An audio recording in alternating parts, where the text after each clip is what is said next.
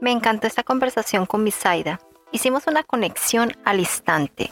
Misaida es una mujer con una mente abierta, siempre dispuesta a reaprender lo aprendido. Y eso fue lo que me dejó en esta conversación, a reaprender lo aprendido, especialmente las cosas que hemos aprendido de nuestros padres o lo que hemos visto a nuestro alrededor, o como nos han educado, tratar de conectar con nuestros hijos y entender el por qué y el por qué están pidiendo en silencio ayuda. No siendo más, sigamos con el episodio. Bienvenidas a Imperfectas Malabaristas.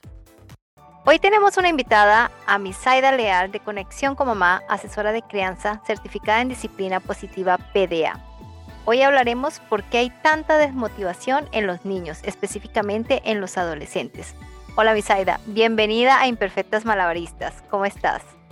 Hola Cap, muchísimas gracias por la invitación. Estoy realmente honrada de, de poder participar contigo en esta conversación que seguro será muy amena.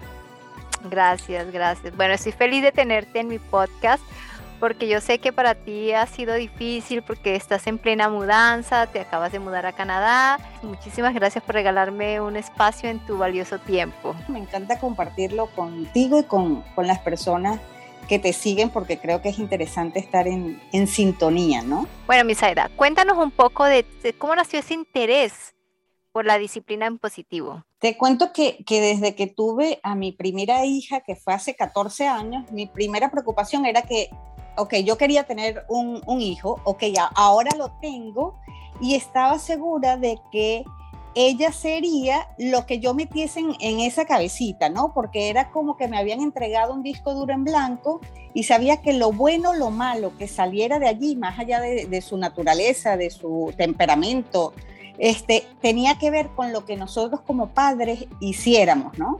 Entonces claro. eso me llevó a estudiar de qué forma hacerlo mejor. Hay un, lema que tengo que, que dice que la intuición no es suficiente. Los papás hacemos muchas cosas por el amor que tenemos a nuestros hijos, pero resulta que la forma como lo estamos haciendo no es la correcta. Y el efecto que, que obtenemos es totalmente el contrario al que esperamos, ¿no? Entonces, con mi inicio de la maternidad comenzó toda esta necesidad de, de educarme en el tema de crianza. Luego nace mi hijo, siete años después nace mi hijo y me viene a contar que todo lo que había aprendido no era cierto. ¡Wow! ¿Cómo fue eso? sí, porque no se trata de hacer este, lo que el librito te dice que tienes que hacer, ¿no? Ah, voy a ser una madre excelente porque apliqué el punto uno del libro, el capítulo dos, sí, voy bien. No, no se trata de eso. Sí. Se trata de conectar con cada uno de tus hijos y hacerlo de la forma en la que a ellos esa información les va a llegar. Sabes, yo no le puedo decir a mi hija de 14 y, o al de 7 el mismo, utilizar el mismo discurso. Yo lo que debo tener claro es cuál es el objetivo que yo persigo con eso para trasladar la información de la manera en la que mejor conecte con cada uno de ellos. Por ejemplo, a mi hija a mi hijo yo no le puedo decir, tienes que estudiar porque para que seas alguien en la vida. Con 6, 7 años ellos no saben qué es ser alguien en la vida. ¿Sabes? ¿A qué te refieres? Ellos están programados para divertirse, para jugar, para entretenerse, para aprender de manera lúdica. Claro. En cambio, mi hija que está en, en, en edad adolescente pudiese entender cuando yo le hablo acerca de la importancia de la educación, no para los demás, sino para ella, ¿no? El, gusto por aprender lo que ella quiera aprender. Entonces, una de las cosas que utilizamos como familia es esto de, de poder mudarnos, ¿no? De, de, de, que puedan aprender en vivo cómo se vive en otras culturas, ¿no? Porque uno de los errores es cuando criamos creyendo que tenemos la razón, que el mundo es solo como nosotros lo, lo vemos y en realidad el mundo es, es como tantas miradas hayas en el mundo, ¿no? Nadie tiene la razón, cada quien tiene una razón para, para ver ese mundo, ¿no? Claro, wow, me encanta, pero me encanta la parte en que dijiste es que ya te habías preparado tanto con tu hija que pensaste que iba a ser, no, esto va a ser súper fácil, pan comido, ¿no? Y te diste cuenta que era totalmente diferente. Sí, pero sabes que me impactó porque, porque yo creía, oh, tengo la receta mágica, porque mi hija es disciplinada, eh, en tema de los estudios ella se autogestiona, no hay que estar pendiente porque ella tiene un gusto por la lectura, por la escritura, ¿sabes? Como que ese es un tema que, que yo no debo trabajar con ella porque ella lo lleva bien, ¿no? Claro. Llega mi hijo a decirme, ¿y por qué yo tengo que ir a la escuela? Si yo puedo aprender, ¿sabes? Si yo aprendo mejor en YouTube. Claro. Tengo toda la información que quiero por YouTube, ¿por qué yo tengo que ir todos los días a la escuela? ¿De qué me estás hablando? Y yo, y, ¿sabes? Me ha hecho tantas preguntas que yo jamás imaginé que me pudiese hacer algo, pero adicionalmente con la certeza de que él tiene la razón, de que obvio que, que, yo no, esto no lo voy a hacer el resto de mi vida, ¿no? Wow, pero, o sea, ¿y tú cómo te sientes? O sea, bueno, está bien, todo lo aprende por YouTube, por Google, bueno, toda la información por Internet, pero en el fondo uno como mamá, yo por experiencia propia, yo trato de estar relajada, pero a la vez es como que me pone así, me tensiona, ¿no? Porque digo, bueno, sí, él todo puede aprender por YouTube, puede hacer lo que quiera, lo que le apasiona, pero que uno siempre quiere que sus hijos estudien, como que se enfoquen en algo. Mira, una de las cosas como, como papá es diferenciar lo que fue nuestra educación como, con lo que es la educación de hoy día, ¿ok? Porque nosotros, a nosotros nos decían, el que no va a la universidad no es nadie, ¿sabes? No hay una forma de ganarse la vida si no es teniendo un título universitario. ¿Y cuánta gente de nuestra generación este, llegó a su casa ofreciendo un título y diciendo que, que mira, aquí está mi título de, de abogado, pero yo lo que quiero es cantar o yo lo que quiero es actuar, ¿no? Porque en esa época las artes eran mal vistas te vas a morir de hambre. Sí, por ejemplo, la gente que quería ser maestro, educador, que hoy día yo digo, pero es que si yo tenía que haber sido eso, si eso es lo que me encanta, ¿no? Pero jamás me hubiese eh, se me hubiese ocurrido decir, mira, yo quiero ser maestra, porque ya yo sabía que el que quería ser maestra era alguien que se iba a morir de hambre en la vida, ¿no? Entonces, sí, sí. Una de las cosas ahora es entender que las profesiones que se necesitaban en aquel momento no son las mismas que se necesitan ahora. Y la agilidad es lo que hay que fomentar. Ellos son muy ágiles obteniendo información, ¿no? Saben dónde ir a buscar la información, no como nosotros que este, la información solo la obteníamos de nuestros padres, porque no, había, no estaba papá Google que nos dijera nada, sino que si tu papá te decía, este, cuidado, no vayas por allí porque te, seguro te va a ocurrir eso, tú no lo dudabas, tú sencillamente no lo hacías, porque mi, papá, mi papá lo dijo y yo lo creo. O si te decían eso, no comas de pie porque, sabes, la comida se te va a los pies y te van a crecer. Uno se sentaba corriendo pensando que de verdad iba a ser, este, iba a tener los pies muy grandes. Ahora no, ellos te dicen, mira, el sistema digestivo no funciona de esa manera, eso no va a llegar y no me van a crecer los pies, ¿de qué me estás hablando? Ahora te dan una cátedra, tú le dices algo que te decían tus papás y te dicen, no, no, no, eso no es así. sí, oh. ah, ok, está bien. Sí, más bien ellos se apenan de todo lo que nosotros creíamos. ¿Y cómo fuiste capaz de creer eso? ¿Sabes? Dios mío, pobre infancia la tuya que creías tantas cosas que no eran. En estos días, este, con mi hija de 14 años, comenzamos a leer el, el tema de, de, las creencias populares venezolanas. Ella se reía, ella decía, ¿cómo es eso que si tienes hipo veas a un samuro en un poste. ¿Sabes? ¿A quién se le ocurre que eso va a ocurrir? O, o sí. Tomas agua con el vaso al revés, no sé qué, ¿no? Se te quita.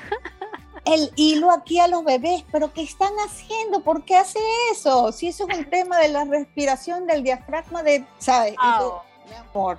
Y, y, más cuando les toca conversar esos temas con los abuelos, que, que sus abuelos ya están bueno, yo no sé si es verdad, pero por si acaso no me pases la sal de esta manera o no me pases un cuchillo, no me pases esto. Y ella, bueno, ok, pero no, no sé qué tiene que ver eso con, con que vayamos a hablar o no. Bueno, me encanta, me encanta lo que, que, te hizo iniciar eso. Yo he empezado con mi crianza positiva, como que tratando de no hacer lo mismo que hacían mis padres, pero bueno, siempre uno comete errores y siempre eh, está al lado lo que te enseñan, lo que aprendiste, lo que viste a tu alrededor y bueno, siempre siempre lo llevas a cabo alguna u otra cosa, ¿no? Que a veces me doy cuenta y digo yo, ay, estoy tratando de ser mejor y también es el ego, yo creo, ¿no? Pero lo estoy haciendo igual, estoy diciendo eso que decía mi mamá o que me decía mi abuela, o ¿por qué lo hago? Y me estresa más. Te voy a contar por qué lo haces, porque ese es un automático que tenemos este, configurado aquí en el cerebro. Cuando yo recibo es, que, que, es algo de lo que hace más difícil también la crianza hoy día, ¿no? ¿Por qué? Porque este, yo tengo miedo como mamá a defraudar a mis papás, porque mis papás decían que una buena madre, por ejemplo, eh, compartía muchas horas con sus hijos o no trabajaba. O mi, sabes, esa señora, esos niños solos en la casa, se la pasa todo el día trabajando, como no hay forma de que sea buena madre, ¿no? Entonces, o el niño que hace pataleta, y tú lo primero que dices, Dios mío, si estuviera mi papá aquí, ¿sabes qué va a pensar mis papás si ve a mi hijo arrastrándose en el piso en un ataque? Que él diría, eh, esa malcriadez con dos correazos se, se quita, ¿no? Entonces un poco también a defraudar a lo que ellos, al trabajo que ellos hicieron, porque nosotros nos sentimos que salimos bien, ¿sabes? Que hemos sido... sí, adultos, a pesar de sus limitaciones como padres y ahora que nosotros tenemos más, más información y seguimos cometiendo errores, ¿no? Sí, la ignorancia, Yo creo que, ¿no? Total, total. Y eso a veces las cosas que creemos que hacemos por amor, ¿no? Como sobreproteger al hijo. Entonces, como yo no quiero que te pase nada malo, yo evito que tú tengas experiencia mira que mis amiguitas este, quieren que hagamos tal cosa, pero ¿quiénes son tus amiguitas? ¿Pero qué va a ocurrir allí? ¿Pero quién? Nos llenamos, nos atormentamos porque queremos evitar una mala, una mala situación, que pasen, que sufran o que se sientan rechazados o que este, sí, alguien los dañe, ¿no? Pero en ese mismo nivel de sobreprotección evitamos que ellos tengan sus propias experiencias, que se frustren. Por ejemplo, con los más pequeños y la tecnología, los papás temen decir que no, porque el niñito al primer no lo que dicen, pero ¿por qué no? Y eh, ya no se vale eso decir, porque lo digo yo que soy tu madre. Un niño te dice, y yo soy tu hijo, ¿y cuál es el problema? Y yo quiero que sí, y tú quieres que no. No, Entonces, a mí me pasa muchísimo con mi hijo, disculpa que te interrumpa porque bueno, ya está en plena adolescencia igual que tu, hija también, y, cuando yo trato de castigarlo, bueno, estás mal en colegio y tienes que hacer esto, entonces bueno, ¿sabes qué? No hay internet, no hay computador, lo que sea. Hasta el cable pues se lo puedo quitar. No sé cómo hace, mientras uno no está en casa, están felices con su computador y todo, pero o sea, uno los castiga de una forma que uno dice, bueno, va, va a coger escarmiento y va a aprender y nada, como que, bueno, listo, pues no hay, pues no hay. Yo veré qué hago, ¿no? Y se las buscan para, para pasar el día, lo que sea. Estoy haciendo esto para que mejore, coja conciencia y nada. Entonces, ¿qué hago, Dios mío? No puedo hacer nada más. Sí, una de las cosas es porque ponemos consecuencias a, los, a lo loco. Eh, tu hijo no recoge su cuarto y tú le dices, y no vas a salir con los amigos. Y él, y que tiene que ver una cosa con la otra. Y, y muchas veces te le dice, y que tiene que ver el cuarto con, con mis amigos, ¿no? Y es porque son consecuencias que no están asociadas a la acción que él ha realizado. Y por lo tanto, no tiene ningún efecto de aprendizaje. Él lo va a seguir haciendo porque ¿qué relación hay una cosa con la otra? Entonces uno piensa, bueno, pero en mi casa sí me funcionaban porque a mí me castigaban por esto, por aquello, y yo no lo volví a hacer, pero uno no lo volví a hacer por miedo. Por miedo a los castigos, por miedo a que tu papá se enojara más y el siguiente castigo fuera peor, por cuidar que, que, que sí te dieran esa, ese permiso para ir a la siguiente fiesta. Uno era como más estratégico, cuidando no ir a perder cosas, pero no tenía que ver con que hubiésemos aprendido la lección. La lección no se aprende cuando el castigo no está asociado o la consecuencia no está asociada a, este, a, la falta, a lo que haya hecho mal, ¿no? También la, la, creencia de que el tema de cuando caemos en castigos, que, que uno se siente que cada vez es más ingenioso, es eso, que se convierte en una rueda donde uno quiere ir a más, ¿no? Entonces, si hoy le quité el teléfono, mañana es el teléfono y la computadora, mañana es el teléfono, la computadora, el cable, mañana un día lo dejas sin comer y sin tomar agua, ¿sabes? Porque ya no se te ocurre más cosas. Exactamente. Y sencillamente no hay aprendizaje de la conducta que uno quiere modificar. Y eso tiene que ver con que son habilidades que ellos aún no han desarrollado. Entonces, si nuestro interés es, yo quiero desarrollar la habilidad de que mi hijo mantenga ordenado su cuarto, basándome primero que es mi necesidad de que esté ordenado. Porque la respuesta de ello es, pero es que yo sí consigo lo que quiero. Ajá, entonces yo vengo y te digo, bueno, entiendo que es mi necesidad ver este cuarto ordenado porque es parte de mi casa. ¿Ok? Y en mi casa la norma es que todas las habitaciones que tienen que estar decente, una palabra que se usaba mucho antes, para que cualquier persona pueda entrar y se sienta cómodo. Ok, entonces, ¿qué le enseño yo? La habilidad para mantenerlo ordenado. Hoy aprendemos a hacer la cama, mañana ordenamos los libros, cada 15 días operación limpieza y venimos a ver qué cosas se pueden sacar y qué cosas no utiliza y ese tipo de cosas, pero darles la posibilidad de que desarrollen esa habilidad que a nosotros, nosotros sentimos que les hace falta, ¿no? Lo que pasa es que estamos acostumbrados a ver solo la acción, lo que no hizo y no ver qué es lo que debo desarrollar como padre, esa nueva conducta que quiero ceder, ¿no? Bueno, como nosotras hablábamos antes, este, nosotras, bueno, tenemos suerte con nuestros hijos adolescentes porque no son así los típicos rebeldes adolescentes todavía, ¿no? Porque todavía falta, ¿no? Pero bueno, todavía estamos suertudas en eso. Y yo quería hablarte sobre, bueno, la motivación que últimamente tienen los niños, ¿no? No solamente los niños pequeños, sino más que todos los adolescentes. Y yo lo veo así como que cuando llegan a, ya a la adolescencia, muchos padres nos descuidamos, ¿no? O sea, ya están grandes, ya entienden que lo bueno, lo malo, ¿no? Como que ya ellos se van encaminando solos. Personalmente yo pienso que es la, en la parte que más lo necesitan como, como padres, ¿no? Para, para guiarlos porque como están en ese proceso, no sé si te comenté la otra vez en un, en un podcast que escuchaba sobre la, ese vacío existencial que, tienen los adolescentes, ¿no? Y imagínate, si nosotros lo tenemos, que somos adultos, hemos vivido y no sabemos cómo lidiar con eso, ahora imagínate con un adolescente, ¿cómo podemos ayudarlos en esa forma? Sí, primero tenemos que entender que la adolescencia es un proceso en el cual el, cerebro de un adolescente está en proceso de construcción.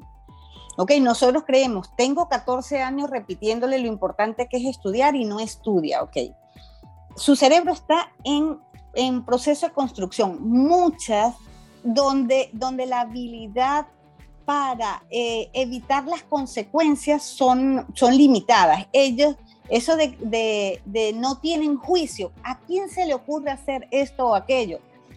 A ellos. ¿Por qué? Porque esa habilidad de tomar responsabilidad, esa no la tienen desarrollada. Están en proceso de desarrollo y se alarga hasta alrededor de los 25 años de edad. Es decir, cuando el problema es cuando nosotros creemos que hay una intención de parte del adolescente de hacer algo para llevarnos la contraria.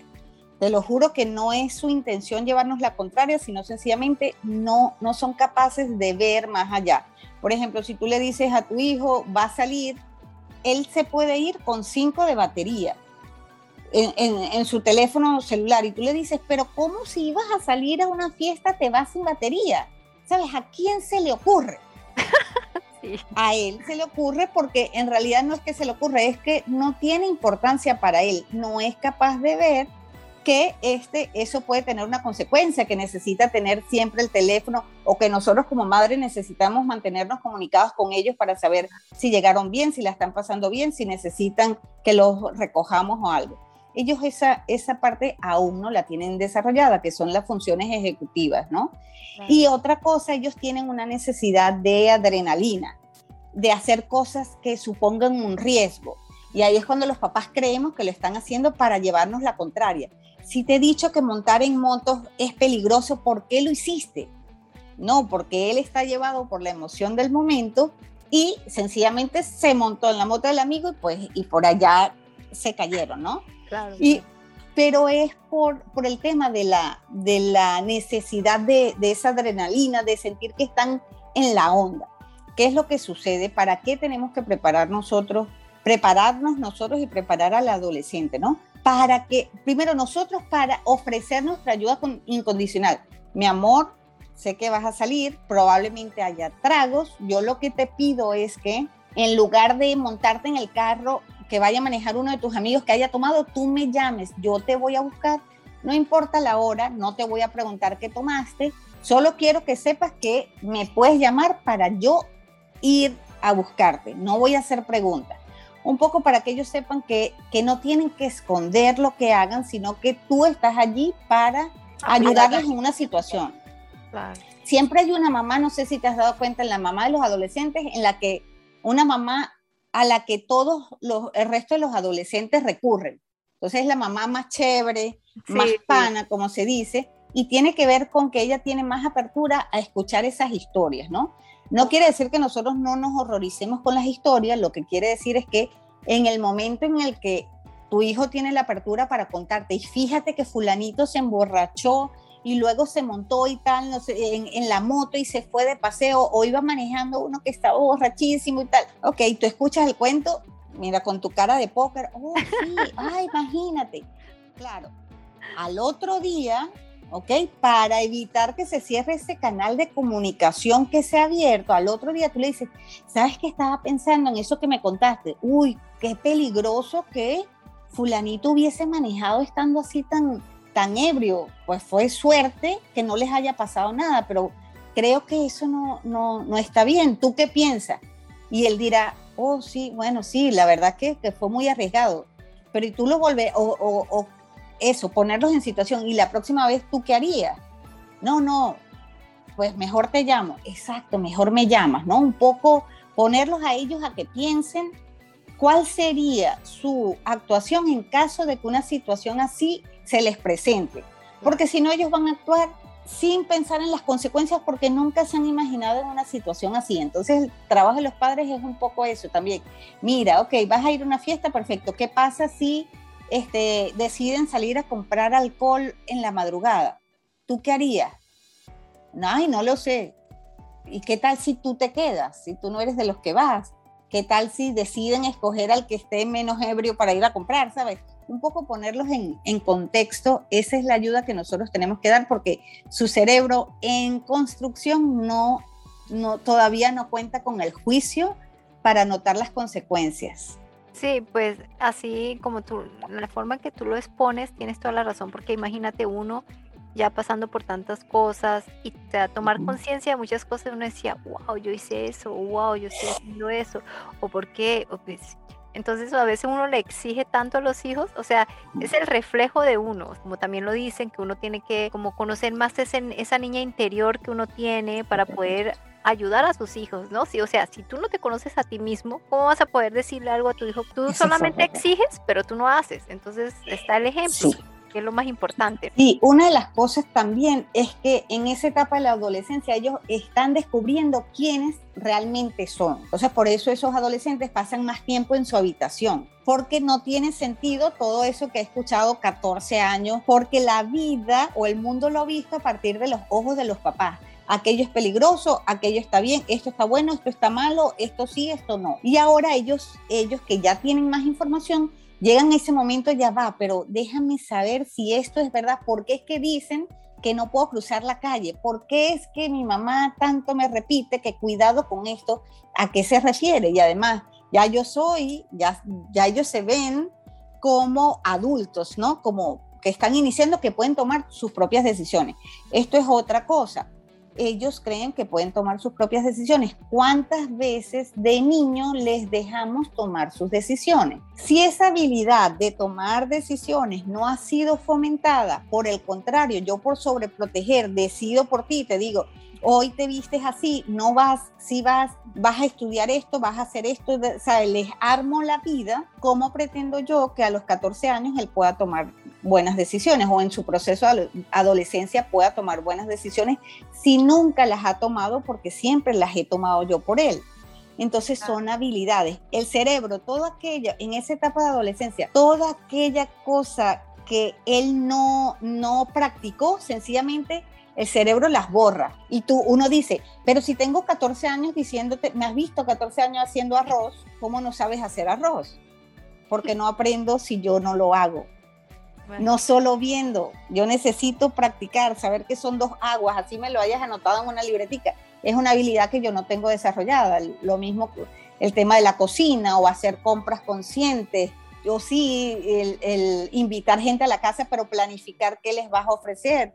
Si va a venir ¿sabes? Los adolescentes llegan, este fin de semana quiero que vengan mis amigas esta, esta. Ajá. Y yo comienzo, venga acá, muy bien.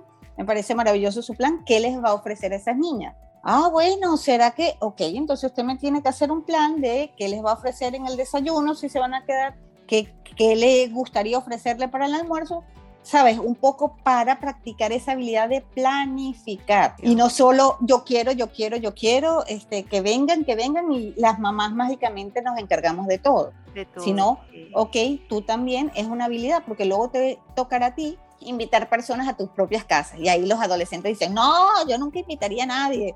Así como dicen, no, yo nunca voy a tener un hijo, eso es mucho trabajo. Sí, ya te dicen eso, no, no pienses que vas a ser abuela porque eso conmigo no va. Pero yo le digo, la vida cambia. Ahora tú dices eso, como dices, mamá, te amo mucho y mira, ya estás cambiando, ya eras adolescente. Antes querías que te apapuchara, te diera besitos y ahora de vez en cuando me aceptas los besos y cuando te doy besos, ¿qué te pasa? Porque me das besos, que ya ves, te lo dije. Mira, pero son las contradicciones de, del adolescente, ¿no? Ellos dicen, ay, pero ¿por qué me abrazas? La primera cosa es, ay, pero ¿por qué? ¿Por qué? Y, luego de unos segundos, ¿cómo se rinden al abrazo? Entonces a veces no hay que creer tanto en eso que te dicen de la boca para afuera, ay, no, no, no quiero, pero porque si eres melosa siempre encima.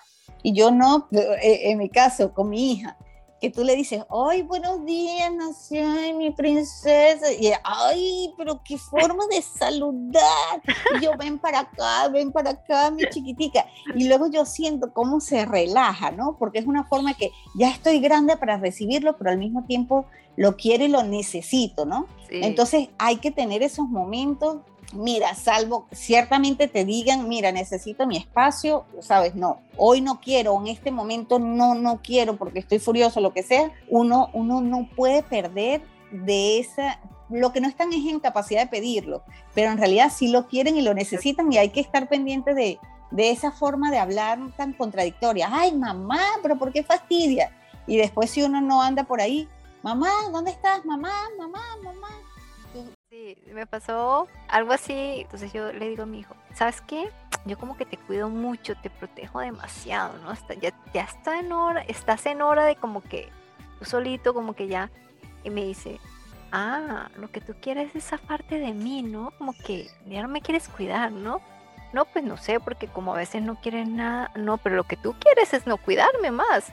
Entonces le digo, ah, ¿tú quieres que te siga haciendo papuchos, te cuides a pesar de que estás grande? Sí, cuidándome, mimándome, sí, me gusta, me gusta la idea, sí, me, en verdad sí quiere, pero no lo pide, como tú dices, ¿no? Como que, o sea, como que lo, lo, guarda, no sé si es por vergüenza o porque como que quiere ya darse de que ya, ya es más grande, como que tiene esa independencia, no sé, ¿no? Sí, y otra cosa, nosotros también como madre queremos cosas que no las pedimos, nosotros queremos que ellos colaboren, pero no le decimos, ay, no, sabes, seguro va a decir que no, o ya viene con su mal humor a decir que, ah, pero ¿y qué tal si, mira, eh, mira, mañana me gustaría que este, me hicieras tú el desayuno, ¿qué tal? Yo voy a ser tu asistente, cuéntame cómo lo puedes hacer, qué se te ocurre hacer. Al principio no, nunca les encanta el plan, siempre, ay, mamá, pero ay, hazlo tú. Pero después te vas, te vas, eh, vas notando cómo si se sienten orgullosos de ser capaces y también de ofrecer a la familia. Mi hija yo la tengo graduada como que la, la que es la mejor que da masajes, ¿no? Y, y, hija, necesito un masaje en mi espalda, no la aguanto. Y ella viene y lo da porque ya tiene el título de que es sí, la que mejor en esta casa lo da y tal. Y ella me dice, pero no creas que te lo voy a dar siempre. yo, bueno, ve entrenando a tu hermanito para que siempre haya alguien disponible para darme un masaje. Y bueno, a veces lo llama, ven, ven para que aprendas aquí, allá, lo que sea, pero bueno, obviamente el hermanito no está para esa labor. Pero bueno, ya nos salimos bastante del tema. A ver, ¿tú qué, qué puntos claves tú ves que, nos dejen ver que nuestros hijos están pasando por, un, por ese vacío existencial y cómo podríamos empezar a ayudarlos. Una de las cosas que tenemos es que normalizar la adolescencia. Por ejemplo, que pasen tiempo a solas en su habitación es una necesidad. Ellos, ellos están reevaluando quiénes son y en qué adultos se quieren, eh, se quieren convertir, ¿no? Muchas cosas, esa información que nosotros les lanzamos de una forma con ay, con poco tacto de esas mismas frases que escuchamos, no vas a ser nadie en la vida, ¿quién te va a querer con ese desorden? Ellos están reevaluando toda esa información y por eso es necesario pasar ese tiempo. Es decir, qué de verdad me gusta, qué no me gusta, en qué me voy a enfocar, ¿no? Ese es un tiempo que necesitan. También es cierto que los papás pasamos a un segundo plano, ¿no?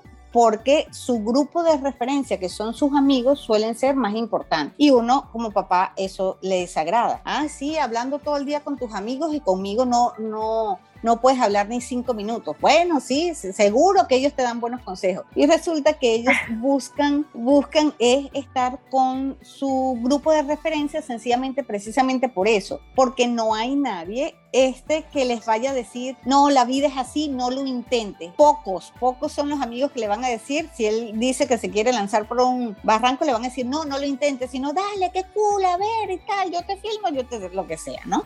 Entonces se sienten mucho más cómodos en ese ambiente que es normal porque si uno recuerda su propia historia, notará que, ciertamente así era, ¿no? Entonces, esas son cosas que hay que respetar, pero ¿qué tengo que hacer yo como mamá? No puedo considerar que la adolescencia es una etapa y voy a esperar a que mi hijo salga de allí. Yo tengo que estar cerca para hacer también esa referencia. Si alguien va a influir en la vida de mi hijo, que sea yo, pero para eso yo necesito apertura, ¿ok? Poder este, compartir con él en su propio lenguaje, reconociendo que su cerebro todavía está en construcción y no es capaz de ver las consecuencias, entonces yo de una forma amorosa se las hago ver. Y tú has pensado en esto, has pensado en lo otro, ¿qué piensas? ¿Qué piensas? ¿No? Ponerlos a pensar y en situación. Muchos dicen, a veces muy aburrida, ay no, yo qué sé, ¿sabes? Eso no va a pasar. Pero nosotros tenemos que hacer constantemente con ellos ese ejercicio. La forma como yo visualizo el tema de la adolescencia es así, ¿no? Es una habitación que está blanca, prístina, y hay una puerta que tímidamente se abre en ocasiones. ¿Y qué pasa? Estamos los papás afuera esperando que se abra esa puertecita y normalmente lo que hace uno es dar un portazo, entra esa habitación que está blanca. ¿Cómo es posible este cuarto así? Los estudios, los amigos, esto, esto, esto, esto. Lo que hacemos es criticar y ensuciar ese cuarto con esa puertecita que apenas tímidamente se abrió. Entonces tenemos que, ser conscientes que tenemos que dejar nuestros zapatos afuera, nuestro, mm, nuestras culpas, nuestras idea de que sí sabemos de qué va la vida, ¿no? Dejarlas afuera para permitirles a ellos expresarse. ¿Cómo sabemos si nuestro hijo está pensando bien o mal si no les dejamos expresarse? Porque nosotros somos más rápidos diciéndoles de qué va la vida. Deja que te cuento el capítulo final. El que no estudia, este, le va, mal. Exacto. El que tal cosa, yo te lo puedo resumir. Y ellos apenas le están viviendo y no quieren que nadie les venga a contar el final porque el final lo van a escribir ellos mismos. Entonces nosotros tenemos es que no perder esa conexión, ¿no? Las comunicaciones con los adolescentes fluyen de esta manera. Una es cuando ellos están abiertos y te quieren contar absolutamente todo. Y tú dices, Dios mío, pero hoy, 12 de la noche, y él me quiere actualizar sus últimos dos años de vida y me quiere contar todo. Yo me estoy durmiendo. Sí, pasa, pasa. Pero Cuando estamos ocupados. Sí, tenemos que hacer un esfuerzo por prestarles atención y eso, no emitir juicio. El juicio lo voy a emitir a la siguiente, el siguiente día les voy a hacer eh, de manera reflexiva, ay, sabes que quedé preocupada con eso que me contaste de tu amigo, porque imagínate, o, de ti, porque siento que, pudo haber peligro en esa situación, ¿no? No es que voy a dejar pasar, no es que solo voy a escuchar sus, lo que me quiera contar, porque inevitablemente uno comienza, ¡Ah! ¿en serio? Ah, se, comienza a desesperar, ¿no? Y cuando, empieza, y cuando empieza así, de esa forma, entonces los hijos dicen, ay, ya ves, ¿para qué te estoy contando? Si ya sabía que te ibas a poner de esa forma, entonces, ¿sabes qué? Mejor hablamos luego. A veces. Exacto. Entonces no podemos dejar que ellos se vuelvan a cerrar. ¿Ok? Esos son esporádicos. No quiere decir que si tu hijo, que también cometemos ese error, mi hija ya me cuenta todo, porque un día te, te quiso contar todo, pero a la mañana siguiente es otra persona y ya no te quiere contar nada, ¿no? Y también tenemos, ajá, luego viene otra conversación que es la que yo tengo yo le tengo que transmitir una información. pero tengo que ser breve, tengo que ir al grano. Y ellos dicen, oh, eh, porque si no ellos te lo van a hacer, ajá, pero ¿a dónde vas a llegar con tantas vueltas? Pero ¿de qué estás hablando? ¿De qué? ¿De contexto? Por favor, señora, porque habla, yo no sé de qué me quieres hablar, no sé de, para dónde nos va a llevar esta conversación. Sí. tenemos que aprender a, ok, ¿qué le quiero decir a mi hijo? Le quiero decir que mañana este, tenemos que hacer una actividad y es importante llegar temprano porque si no, luego nos va a retrasar el día me pasó ayer, teníamos que llegar a un sitio, eh, la recomendación era, pues, si llegas primero, sales primero, obvio, y ella se, se eh, mi hija no lo entendió así, se tomó su mañana de calma y llegamos y la diligencia nos tomó tres horas. Y ella, hija, ok, viste lo que ha sucedido porque la recomendación era llegar temprano y no lo hicimos. Claro. La próxima vez ya veo que necesitas más información, ya te tengo que decir, mira, porque si no nos va a tomar tres horas hacer esta diligencia. Y dijo, ok, claro, porque si tú me dices hay que llegar temprano, yo no entiendo para qué hay que llegar temprano. Ok. Ahí hay que darles los motivos porque si, si no, no entiende. Sí, sí, sí. Lo que es obvio para nosotros no es obvio para ellos. Sí. No es obvio y nosotros, pero ¿a, quién se le ocurre? Claro, mi amor, eh, obvio. No, esa palabra, no, eh, la obviedad no existe. Hay que explicarle por qué. Y son literales. Aquí dice tal cosa, eso es imposible. No, mi amor. No, no es imposible. Vamos a preguntar, vamos a ir más allá, vamos a ver qué solución nos ofrecen o qué solución podemos tener a esto. Entonces, la obviedad no existe en la adolescencia y, y bueno, y en ninguna parte de nuestra vida debemos suponer, ¿no? ¿Sabes? Estamos acostumbrados que el otro suponga que lo que mamá quiso decir es tal cosa. Ya dice, ¿cuándo dijiste eso? ¿Sabes de qué me estás hablando? ¿Y, ¿Y por qué tú ibas a esperar que yo hiciera, por ejemplo, el desayuno si no me lo pediste? ¿Sabes? No iba a ocurrir. y hija, porque yo estaba en la calle y tú estabas sola aquí. Se supone, ¿no? exacto, que yo venga de la calle para hacerte a ti la comida si yo soy la que viene. No, no, pero no me lo dijiste, así que no podías esperar eso. Yo creo que son más sabios en su inocencia. Y yo creo que también nos inculcaban eso también, que tú también tenías que ayudar. Si, si tu mamá no está en la casa, obviamente, y no ha llegado, tienes que hacer la comida. Sí, pero sabes que pienso que, que, es porque ahora nos hemos dedicado, hemos como separado los roles. La mamá es la mamá, el hijo es hijo. Disfruta no tiene responsabilidades, tal vez porque nosotros vivimos que, que nos ponían responsabilidades desde pequeños. Que no queríamos hacer. que no nos parece que como que, ¿por qué tenemos que ayudarle a cocinar el arroz y si yo soy pequeño? ¿Por qué? Porque va a ayudar Exacto, la injusticia, la injusticia que cometieron con nosotros y ahora nosotros la queremos subsanar a nuestros hijos. Pareciera que se nos ha pasado la mano, ¿ok? Porque yo lo que fomento aquí en la casa es, es el sentido de equipo y yo les digo, si todos se apoyan en un solo, esto es una casa, si todos se apoyan en una de las patas, esa se va a romper.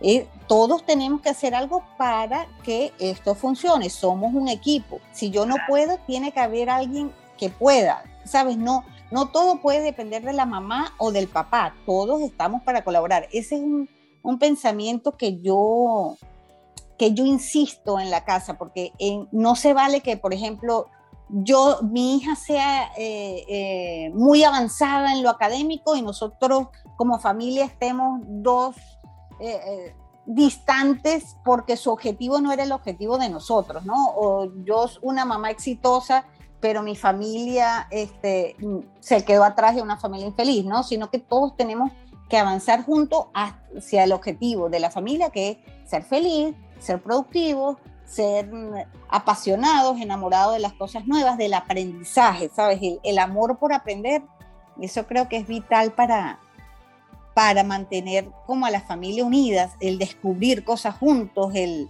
el emocionarse por, por, ver cosas diferentes, ¿no? Es, es, lo que acabas de decir de la familia unida en la adolescencia. ¿Sabes que acá en estos días me pasó algo? Acá en Japón, cuando llegan a una edad, los niños se dispersan mucho de sus padres ya no, no, no salen, no comparten, no hablan, poca comunicación, hay muy poca comunicación. y estaba comentando con un compañero de trabajo, me dice, oye, vas a, pasear estas vacaciones, vas en verano, vas a ir a, dónde vas a ir. Yo le digo, bueno, sí, creo que voy a salir, voy a salir con mi familia y con mi hijo, obviamente. Y me dice, ¿tu hijo? ¿Y por qué con tu hijo? Ay, Kimoshi y dicen ellos, Kimoshi es como algo así, uy, que es desagradable. Y yo, ¿y por qué? ¿Qué tiene que ver? Es mi hijo, ¿no? No, pero es que él ya es un adolescente. ¿Salir con los papás un adolescente? Y yo le digo, pues en mi cultura, en mi cultura es normal nuestros hijos hasta los 18, 20 años están ahí en casa, salen con los papás, normal, y o sea, no, eso no, no es bien visto aquí en Japón. En, en la cultura de acá, ya cuando entran a primaria ya empiezan a tener esa independencia y como que los papás trabajan tanto, ¿me entiendes? Y llegan a su casa, sus papás no están, entonces ya van, se van con sus amiguitos, salen solos a la calle, regresan a tal hora porque hay una campana que tiene la señal de que a esa hora ya tienen que regresar a su casa, pero igualmente ya están aprendiendo a ser independientes y van perdiendo esa comunicación con sus papás. Y cuando llegan a la adolescencia, pues imagínate, peor aún. No, no, mira, según, según mi experiencia, ¿no? Por ejemplo, este, comenzando la adolescencia con, con mi hija, yo notaba eso, que ella se encerraba, no quería hablar y yo decía, ok, hay que darle su espacio. Pero yo no puedo, yo no puedo separarla de la familia o de los planes de la familia porque ella esté en la adolescencia, sino con tu adolescencia, ¿cómo vas a aportar a esta familia? Es decir, ¿cómo te acompañamos? Entonces, no, obviamente tiene un hermano siete años menor y si yo eh, la dejo vivir rigurosamente su adolescencia, nunca tendría contacto con su hermano menor, porque ¿quién quiere, teniendo 14, tratar con un niño de 6? Mira, nada, este, este chiquillo que hace aquí, quítamelo, además que, que yo no quería tener hermano, que no era verdad, ¿no? Pero es que yo no pedí que viniera, y yo sí lo pediste, así que pero eso, entonces fomento actividades en las cuales ellos tengan una relación. ¿no? no puedo dejar que el proceso de la adolescencia, que ahora lo entiendo, sea superior a ese objetivo de familia que tenemos, a ese proyecto de familia que tenemos, sino que ella está en una etapa, nosotros la acompañamos, el tema de la comunicación, el tema de que te diga, este, tengo miedo, no me gusta. Ayer nos vacunamos y de repente ella ¿sabes? Así llorando tiernamente. Y yo, ¿qué pasa? Y yo dije, salió antivacunas, pues. y yo, le decía, pero pues, tienes miedo a las vacunas, ¿sabes? Tienes miedo a esta vacuna. Y me decía, no, no, no, no. Y el papá, es solo un pinchazo, no va a pasar nada. Y le decía, precisamente, es el pinchazo lo que me tiene así de, de nerviosa. ¿sabes? Nerviosa, sí.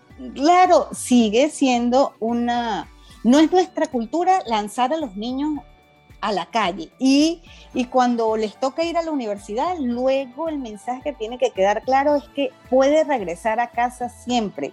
Sabes que tiene un lugar en la familia, el sentido de pertenencia.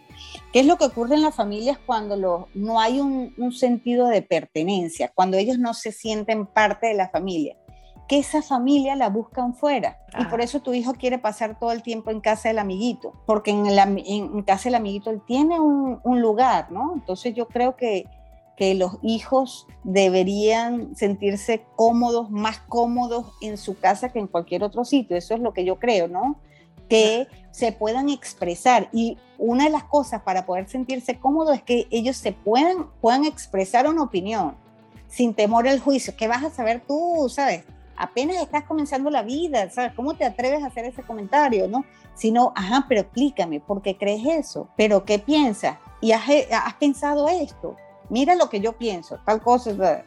Y por ejemplo, en mi caso yo lo que uso mucho es a mi adolescente para que me haga ver cosas. Ok, Vicky, se llama Victoria. Vicky, cuando tú notes que mamá está perdiendo este, ¿sabes? Me estoy enloqueciendo, tú vienes y me, me haces una seña. Ah, ok, y ya yo sé que, que, me estoy desviando o me estoy desviando del tema, así como, dale, dale, dale, dale, dale, llega, ¿sabes?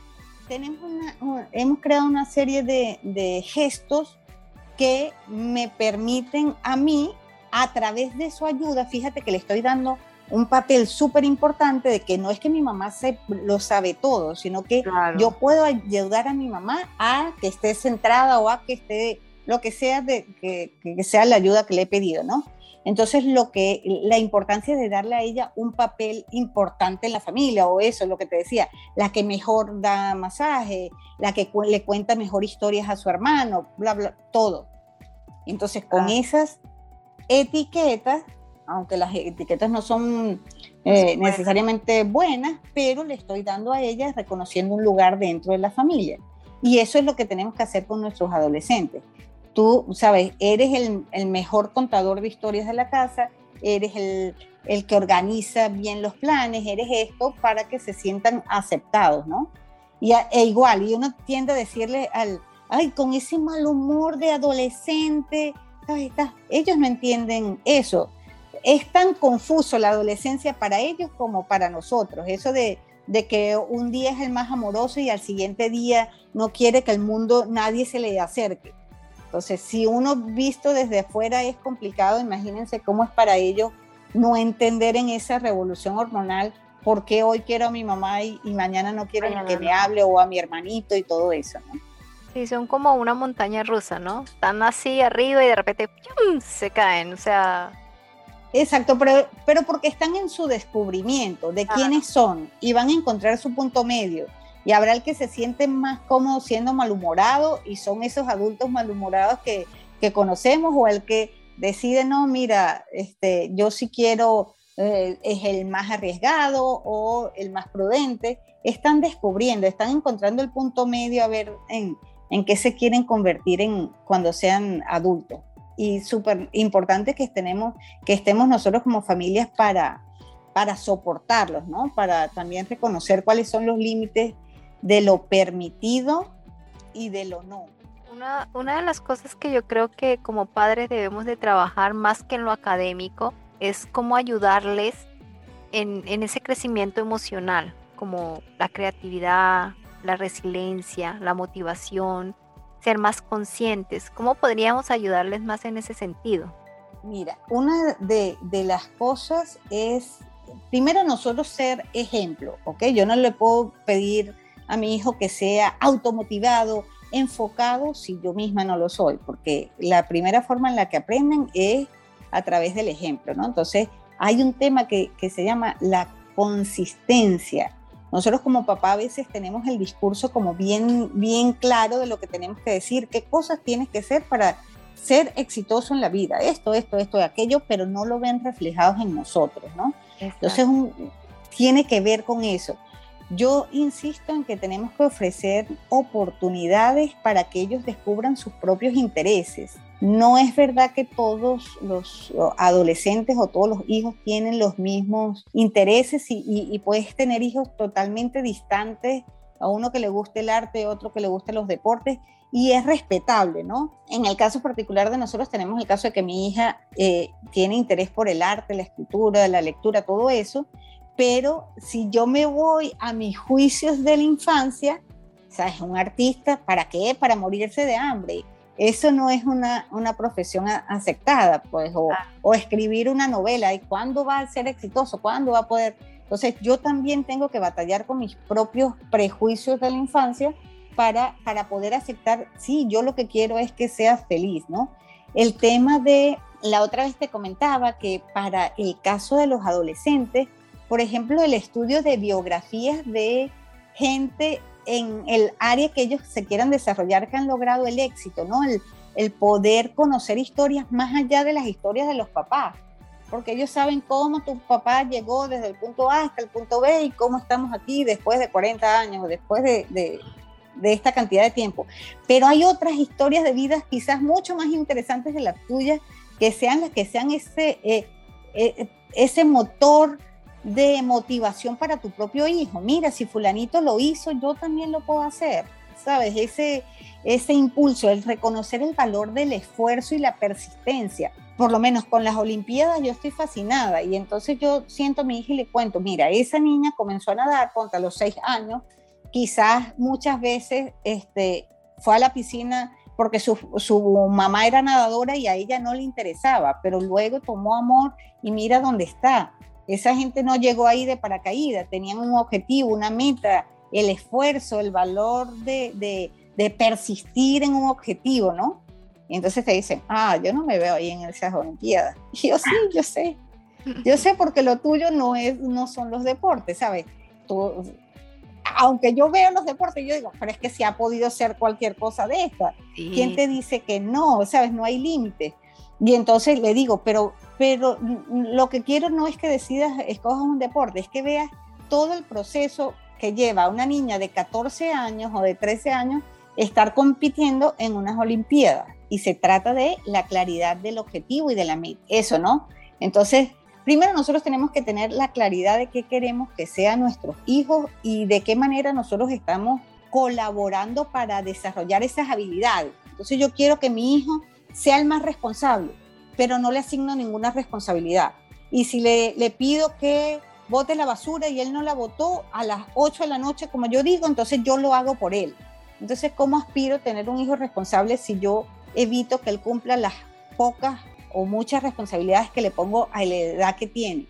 O quiero que sea una persona súper decidida, clara en sus decisiones, pero nunca le permití escoger o decidir a él mismo sobre, su, sobre lo que se iba a poner, sobre lo que quería comer o sobre lo que quería leer, ver en la televisión, etcétera, ¿no? Entonces es un poco tener nosotros como padres la consistencia de tener un objetivo claro y cómo voy a ir propiciando actividades, experiencias que me permitan y le permitan desarrollar esa habilidad que yo quiero para ese hijo como, como adulto productivo, próspero, feliz y todo eso, ¿no? ¿Y cómo podemos mantener esa motivación? Porque no es fácil, ¿no? O sea, en una semana tú lo motivas y él se ve motivado, por ejemplo, a tu hija le gusta escribir y tú le dices, bueno, ella no está motivada, pero tú la motivas y, bueno, esa semana está súper motivada por los consejos que le diste o lo, como la ayudaste pero de repente a la semana siguiente ya no quiere estar motivada. ¿Cómo podemos mantener ese balance, ¿no? Al estar criándolos. Especialmente, bueno, en mi caso, que estoy en una, sociedad muy cuadriculada, bueno, no sé Canadá, pero tú me contaste que viviste en Dubai, que también eran muy cerrados, ¿no? En este caso, ¿cómo haríamos? O sea, nosotras como expatriadas, que estamos criándolo en otras culturas, en otras sociedades, que esa motivación se mantenga para que no se conviertan en niños reprimidos. Exacto, es que yo creo es en la automotivación, ¿ok? Porque cuando la motivación viene de fuera, eso se va a acabar, porque yo estoy motivado siempre que tenga la compañía de mi mamá diciéndole, ay, bien hijo, qué bueno, mira esto y lo otro. Cuando ellos logran reconocer sus propios intereses, esa motivación no viene de lo que mamá diga, viene de su propio deseo de conocer o de saber más o de la gente que, pinta, por ejemplo, los, los artistas. A ellos no les puede decir, mira, son las 8 de la noche, es hora de dormir. Ellos pueden pintar sin parar o, escribir sin parar porque es algo que está dentro de ellos. Ellos ya reconocieron una, una, habilidad o un talento que tienen, ¿no? Yo creo que, que, la ayuda de los papás tiene que ser más bien en que ellos encuentren ese, ese talento, esa, ese propósito de vida que, que nosotros de adultos todavía lo estamos buscando, pero sí, pero ese interés tan particular y cómo yo, yo puedo apoyar ese interés, ¿no? Porque solo cuando viene de uno mismo es cuando esa motivación es permanente. Cuando viene de los otros es lo que tú dices, hoy está motivada y mañana, ay, no, pero en realidad es porque mi mamá quiere que yo sea tal cosa. Ay, pero no, eso no me, no me interesa tanto, ¿no? Y trabajar el tema de la persistencia, de, de mantenerte. Nosotros, este, como sociedad, a veces tenemos el problema de que, por ejemplo, lo inscribes en natación, al mes, ay, mamá, yo no quiero ir, y tú dices, bueno, de verdad que es bien cansón traerlo con este solazo a esta práctica, mejor que no. ¿no? Y, y no, y, y, enseñarles que, que, uno siembra la semillita y al día siguiente no, no sale el árbol. El árbol puede tardarse en, en salir, pero se trata de seguir regándola. Entonces, hoy no te gusta la natación, pero y muchos de los nadadores aprendieron, los papás los inscribieron era para que aprendieran a nadar y a sobrevivir y resulta que luego desarrollaron un interés y, se convirtió en, ese talento y, ahora compiten, ¿no? Entonces eso, el, reconocer que estás abonando un terreno para meter esa semillita y que luego con los años o con los meses vas a, vas a ver esa florecita o ese arbolito este, ya naciendo, ¿no? Y, y evitar la, la, la, tendencia que viene dada por esta sociedad y por la tecnología de, de, la recompensa inmediata. A veces hay que trabajar aunque la recompensa no, lo, no la veamos. Y se trata de eso, de, de enseñar a que es un, son pequeños pasitos que estás dando para esta meta. Y eso lo converso yo, por ejemplo, con mi hija, es de conversación. ¿Tú qué quieres ser? Bueno, me gusta esto de, de escribir. Ok, entonces hoy, cuéntame, hoy escribiste algo, ¿qué historias tienes en mente? Fomentar a que eso no se pierda y, y, esa emoción con la que lo hacía este, la semana pasada se mantenga, ¿no? Un poco ese aliento de, de chévere, cuéntame en qué andas, cómo estás, qué, qué has visto, ¿Qué, ¿Qué, te motiva? ¿De qué te gustaría escribir? ¿Qué no? Respetar eso. Porque mi hija dibuja y aquí tenemos una vista maravillosa y te dice, no, pero es que esto de, la, de los paisajes, los edificios, esto no es lo mío. Entonces nada hago yo con insistirle, pero ay, si eres buena para pintar, puedes pintar todo. Y ya no, porque esto no es lo mío. Un poco también respetar porque puede que un día me, me sorprenda con, con, el dibujo de los, de los edificios, pero no es su motivación, es la mía, ¿no? y reconocer también como padres cuándo es un sueño mío que yo estoy trasladando a mi hijo, eso que yo no pude cumplir, este, aunque lo deseé, y, y que es de verdad sí. eh, solo de ellos, ¿no? El diferenciar este, nuestros sueños de los sueños que ellos puedan tener, que, que muchas veces son distintos. Te comentaba que los niños de hoy día o quieren ser youtubers o quieren estar en el área de tecnología y, y otros menos quieren tener un oficio. Claro, tener que saber lidiar con eso de no proyectar nuestros, nuestro mapa de sueños con ellos, ¿no? Nos pasa mucho también, ¿no? Que no tuvimos sí. esto, entonces ellos deben de tenerlo, deben de hacerlo, porque nosotros no lo tuvimos, pero es, sí. es una pelea interna yo creo que hay entre todas las mamás, pero, sí. pero ¿por qué? Si te lo estoy dando, si a mí no me lo dieron, ¿por qué si tú no lo aprovechas, ¿no? ¿Qué pasa, no? Mira, y eso tiene que ver con que a ver, nosotros tenemos que dar a nuestros hijos lo que ellos necesitan, no lo que nosotros necesitamos. Entonces, lo que ha sucedido es que nos hemos convertido en la mamá o el papá que nosotros quisimos tener para nosotros. Exacto. ¿Sabes? Un papá más amoroso o, que me alentara más o que hiciera esto, más considerado, menos exigente, todo eso, pero que no es lo que tu hijo necesita. Y de eso se trata la conexión, de yo poder identificar qué es lo que mi hijo necesita. Entonces necesito una mamá que escuche más, necesito una mamá más práctica, una mamá menos miedosa, ¿sabes? No criar desde el miedo, desde el miedo a que te pase algo, desde el miedo a que no vayas a ser exitoso, entonces no lo intente, ¿sabes? No, eh, esas mamás que evitan que el hijo intente algo nuevo porque lo va a hacer mal y prefiere que no saber si era bueno, pero, pero evitarle el fracaso. No, ¿sabes? ¿Desde dónde quiero criar a mi hijo? Y eso y evitar querer este, ser esa madre que yo no tuve, sino ya va, ¿qué necesita mi hijo este de hoy? ¿Y qué necesita en cada una de las etapas? Porque nosotros también como mamás vamos evolucionando y como persona. Entonces esa mamá que hace cinco años creía tal cosa, hoy no es la misma, ¿no? Y, y ese viaje nos los permite la maternidad, ese redescubrir, ¿no? Nos los, nos los da la maternidad y por eso es que yo veo que es tan fantástica, ¿no? Y lo que, que tenemos que aprender a disfrutar el viaje, a que no, a reconocer que no es una lucha, porque uno lo primero que es una lucha constante con estos niños. ¿Cómo disfrutas una maternidad si para ti es una lucha? Entonces, no, este es el, el mejor proyecto de mi vida y cómo yo lo voy llenando de, de, esas habilidades que yo quiero para que se convierta.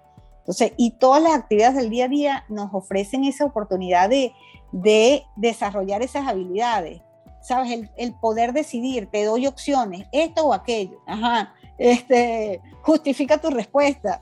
¿Sabes? Lo voy preparando para, para que él vaya en su vida adulta demostrando todo eso. ¿no? Claro.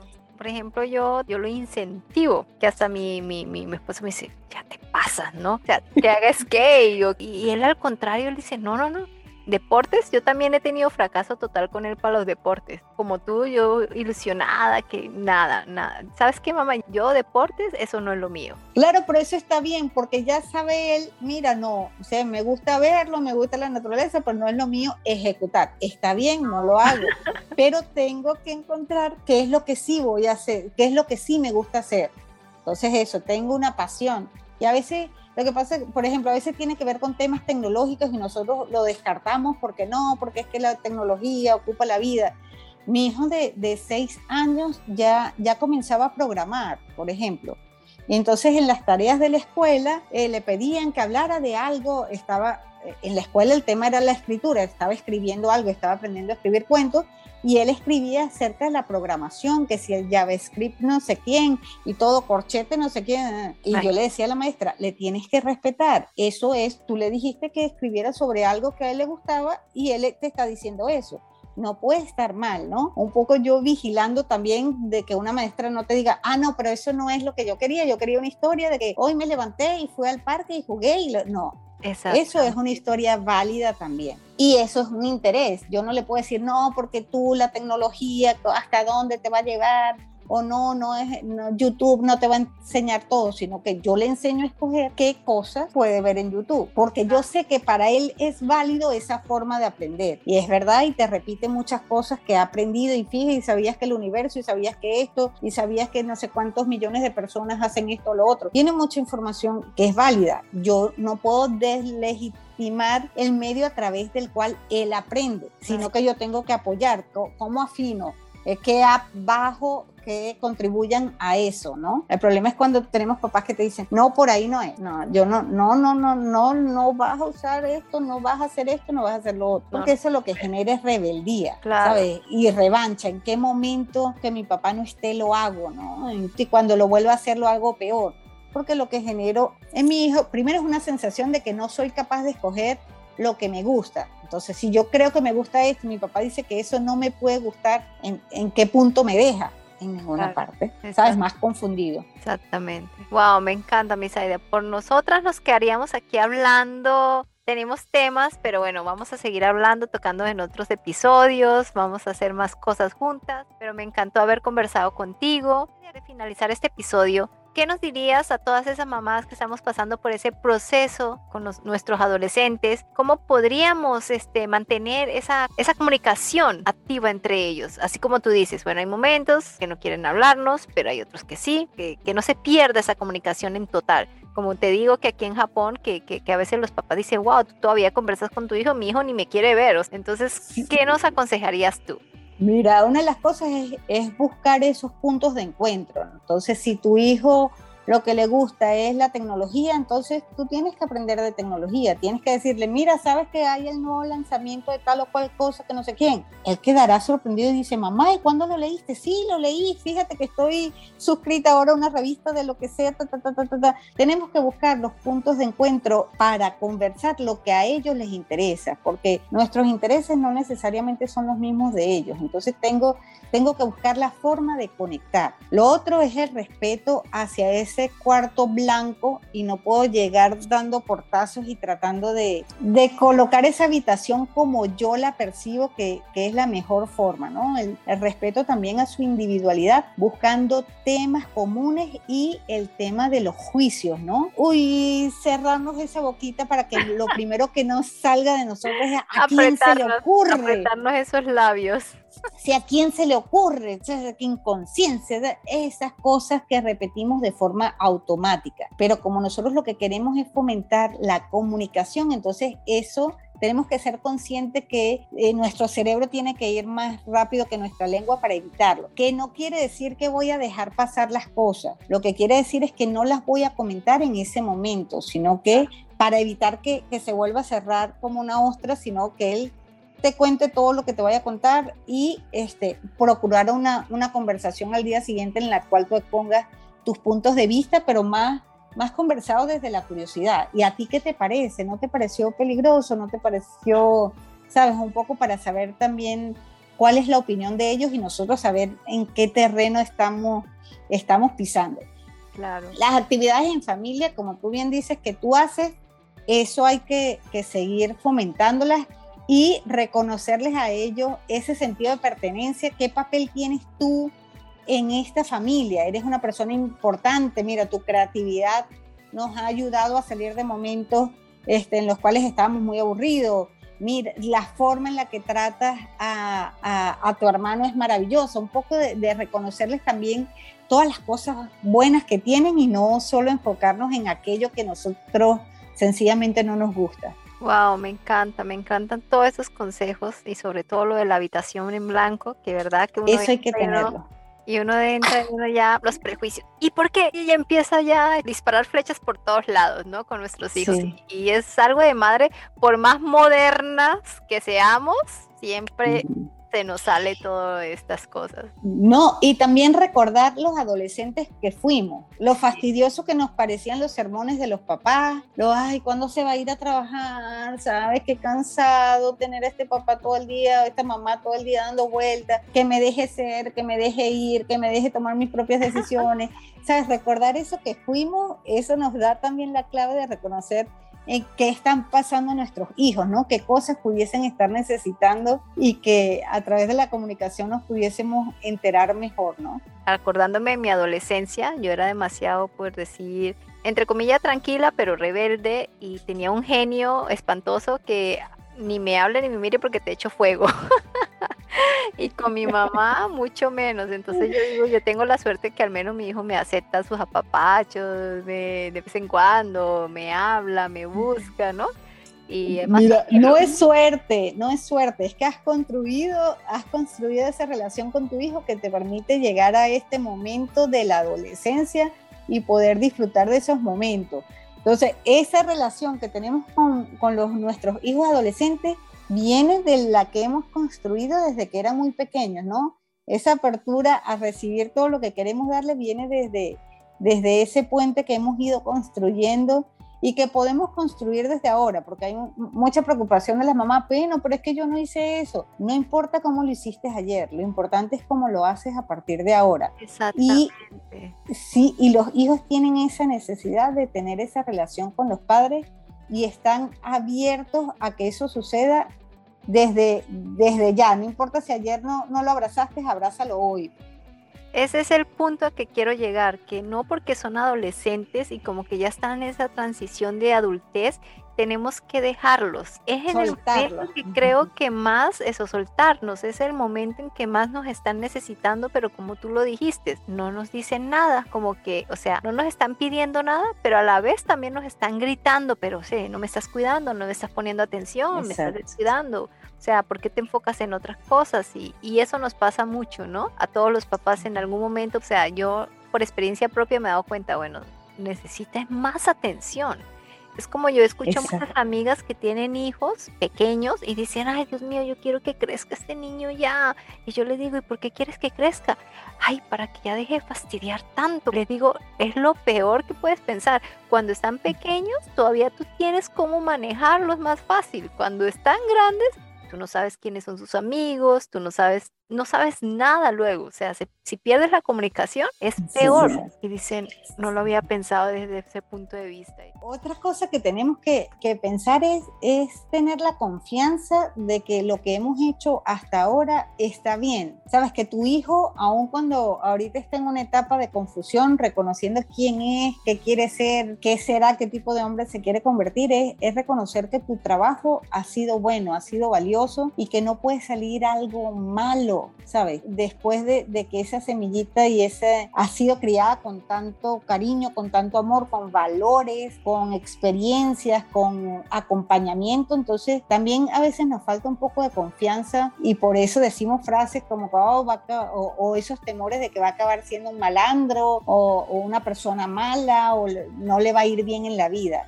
¿Por qué no le podría ir bien en la vida si, si está criado en valores? ¿no? Claro. Eso es otro, otro temor y también conversar con ellos acerca de qué es la felicidad o qué es el éxito, porque nosotros tenemos una, una creencia que puede ser muy distinta a la de ellos. Quizás para nosotros éxito es acumular riqueza y para ellos es sencillamente haberlo hecho bien y, sentir una satisfacción aunque no haya público, ¿no? Entonces, esos son, son temas que tenemos que ir también conversando poco a poco con ellos para nosotros soltar y no comparar su vida con lo que nosotros queríamos también para nosotros mismos y, y bajo ese estándar es de, si él está siendo feliz, bueno, no, no le va tan bien. Es risa cuando preguntan a los, a los papás por los hijos, bueno, estoy preocupado, no le va tan bien, porque imagínate, no tiene el trabajo que uno como padre desearía y resulta que tu hijo es el más feliz en ese trabajo, aunque no es para ti suficientemente bueno, este, según tus estándares que no son los mismos que los de ellos, ¿no? Ahora bueno, una, una pregunta final. Tú como imperfecta malabarista, danos tres tips para conseguir ese balance como mujeres eh, emprendedoras, como mamás. Lo primero es reconocer nuestro valor, ¿sabes? El que yo soy capaz de aportar en cualquier ámbito de, de, mi vida.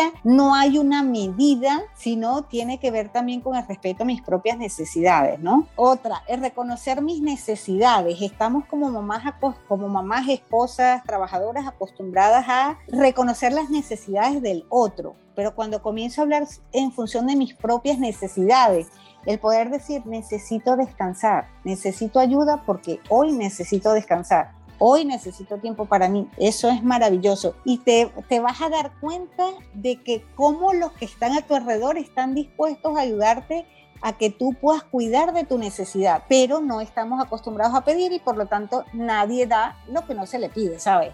¿Por qué? ¿Por qué le daría un día libre a mi mamá si no me lo ha pedido? Y lo, lo tercero es tener eh, un objetivo de qué queremos para nosotros, eso, redefinir lo que es para nosotros la felicidad, porque yo creo que en cada momento de nuestra vida podemos ser felices y no necesitamos llegar a un estándar eh, elevado para sentir que este día valió la pena o no valió la pena, ¿no? Entonces, mantenernos siendo felices, reconociendo también nuestras necesidades y sabiendo que hemos dado lo mejor de nosotros para ser quienes hoy somos. Esos son mis tres tips me encanta. Y un libro que nos recomiendes para empezar a, leer para todas esas mujeres que no saben qué educar en positivo. Hay uno que es Disciplina sin lágrimas de Daniel Sieger. Eso comienza este, desde la adolescencia, desde entender también qué pasa en el cerebro de los niños. Eso es lo que he llegado a la conclusión, ¿no? Si estudiamos y nos educamos y entendemos realmente qué está sucediendo en el cerebro de nuestros niños, de nuestros adolescentes y, y de nosotros, es mucho más fácil la educación. Ya entendemos que no nos quieren llevar la contraria porque sí, ya sabemos que un niño de dos años el no no lo entiende porque su cerebro no entiende el no y lo suprime y por eso cuando le digo no saltes, salta, cuando le digo no hables, habla, no llores, grita, ¿sabes? Entonces, sí hables, sí hables, entonces hay que seguir, sí, sí, sí. no, le tienes que decir qué cosas va a hacer, entonces hablemos baja, habla, ¿sabes? ¿Qué es lo que habla menos? Ya va, dame un minuto que ya te voy a escuchar, pero necesito que me des un minuto. En vez de decirle, no hables hasta cuándo, niño, pero es que tú, que bla, bla, bla, ¿no? Entonces, pero en la, lo podemos hacer más fácil si nos educamos y si entendemos qué, qué está sucediendo en ellos y también qué va a suceder y qué está sucediendo en nosotros cada día cuando nos, nuestros hijos nos confrontan con esos mismos con los niños que fuimos, con nuestra propia infancia y, y con las cosas que, que, sentíamos en ese, en ese proceso en el cual fuimos criados. Bueno, Misaida, muchas gracias por haber estado aquí en Imperfectas Malabarista. Esperamos tenerte nuevamente en otro episodio para seguir hablando sobre el tema.